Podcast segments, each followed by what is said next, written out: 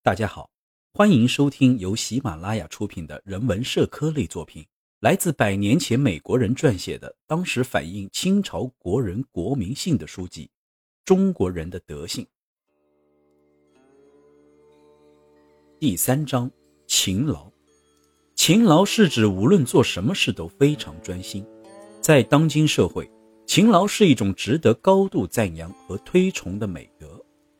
勤劳总体上是由长度、宽度和厚度这三个特性构成，其中前两个特性表示外延，第三个特性表示内涵。长度指的是辛勤劳动所持续的时间，宽度指的是辛勤劳动者的人数，厚度指的是做事时的专注度。只有把这三个特性进行综合考虑，才能衡量一个人是不是勤劳。一个偶尔到中国旅行的人，对中国居民的印象肯定不同于一个久居中国的侨民。不过，他们有一点是相同的，那就是都认为中国人是很勤劳。一个初到中国的人，会认为中国人就像英国著名的基督教牧师约翰·卫斯理所说的那样，尽心竭力，持之以恒。在中国，很少能见到闲人，好像每个人都很忙。当然了，也有许多富人，即便不做事也能过得很富裕。不过，这些富人在总人口中所占的比例很小，而且他们的生活并不像外国人所认为的那样平庸。他们并非什么事儿也不做，而是非常关注自己的事业，就像他们当初白手起家时一样。中国人分为以下几个阶层：知识分子、农民、工人和商人等。这些阶层都辛勤地劳作在自己的岗位上。下面我们就来看一看具体的情况。中国的教育模式存在很多严重的弊端，所以很难被西方人接受。不过，其中有一点却非常引人注目，那就是中国人认为勤劳才有收获。没错，中国存在用钱买官的情况，在一定程度上挫伤了读书人的热情。但这并不是卖官鬻爵所最主要的结果。各省都在抱怨有待填补的空缺太少，而且远远少于合格的候选者。各级考场都挤满了人，经常是一个职位就有上万名考生来竞争。即便如此，中国人依然费尽心力想要进入考场，可见中国人有多勤劳。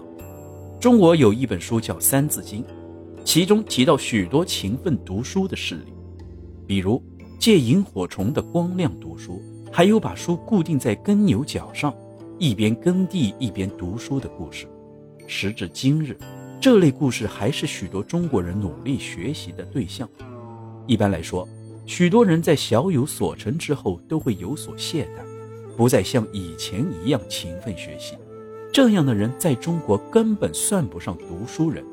只有那些敢于披荆斩棘、坚持不懈、最终功成名就的人。才配得上“读书人”这个代表着荣誉的称呼。除此之外，祖父、儿子和孙子还有可能同时出现在一个考场，只为了争取同一个头衔。为了达到这个目的，他们付出了艰辛的努力。这种情况只有在中国才可能出现。一八八九年春，《京报》上登载了几份奏折，其中谈及了老年考生参加省试的情况。据福州一位官员反映，在福州的秋试中，年过八十的考生有九个，年过九十的考生有两个。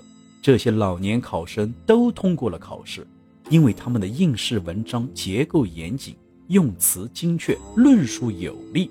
这位官员还说，这些老年考生是年过六旬才中的秀才，为了晋级，他们参加了三次会试，如果第四次晋级失败。朝廷就要授予他们名誉头衔。河南有一位官员也反映了同一种情况。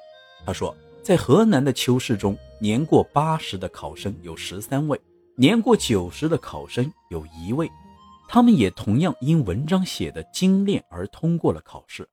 要知道，这类考试为期九天，可是在此期间，他们却丝毫没有表现得像个老人。最令人吃惊的是安徽的情况，在安徽的秋试中，年过八十的考生有三十五位，年过九十的考生多达十八位。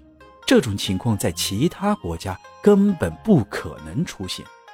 中国的读书人过的是持续勤劳的生活，中国的农民更是如此。中国农民的工作就像家务活一样，永远也干不完。就拿中国北方来说吧，各省农民只有在寒冬时期才能得到短暂的休息，其他时间都有许多活要干，根本闲不下来。当然了。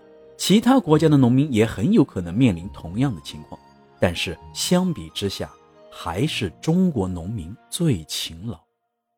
工人的情况还不如农民，工人们长期过着极度贫穷的日子，对他们来说，生活太艰辛了。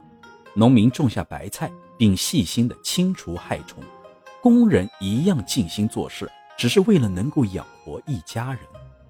在有些地方。即便能够雇上马车，一些外出办事的人也不会坐马车，而是习惯了半夜就动身，一步步走到目的地。无论什么时候，都能看到一些身形矮小的农民在忙碌着，他们手拿粪叉，身背箩筐，四处寻找着粪便。如果没有其他事可做，他们就去拾粪。时至今日。这件事已经成了一种习俗，而且好像永远也做不完。有些人为了养活一家人，经常被迫做两份工作。比如天津的船工，他们在河流封冻时无法继续行船，于是他们就想起了拉冰橇，为人们提供一种既快速又低价的运输方式。有些农村的情况也是如此，为了能够多赚一些钱，农民们会忙里偷闲地做帽子或搓草绳，然后拿出去卖。农村妇女几乎没有不纳鞋底的，她们即便是在村口聊天，双手也在忙活着。她们还会搓棉花来纺纱，反正她们不会闲着。最勤劳的是商人及其伙伴，当然了，西方国家的伙计也很忙碌，可是相比之下，还是中国的伙计最忙。他们手上的活好像永远也干不完，他们的活很重。而且几乎没有节假日，只有在忙得有些晕头转向时，才能休息一会儿。本集内容演播完毕，感谢您的聆听。方便的话，麻烦您点一下订阅、点赞、转发。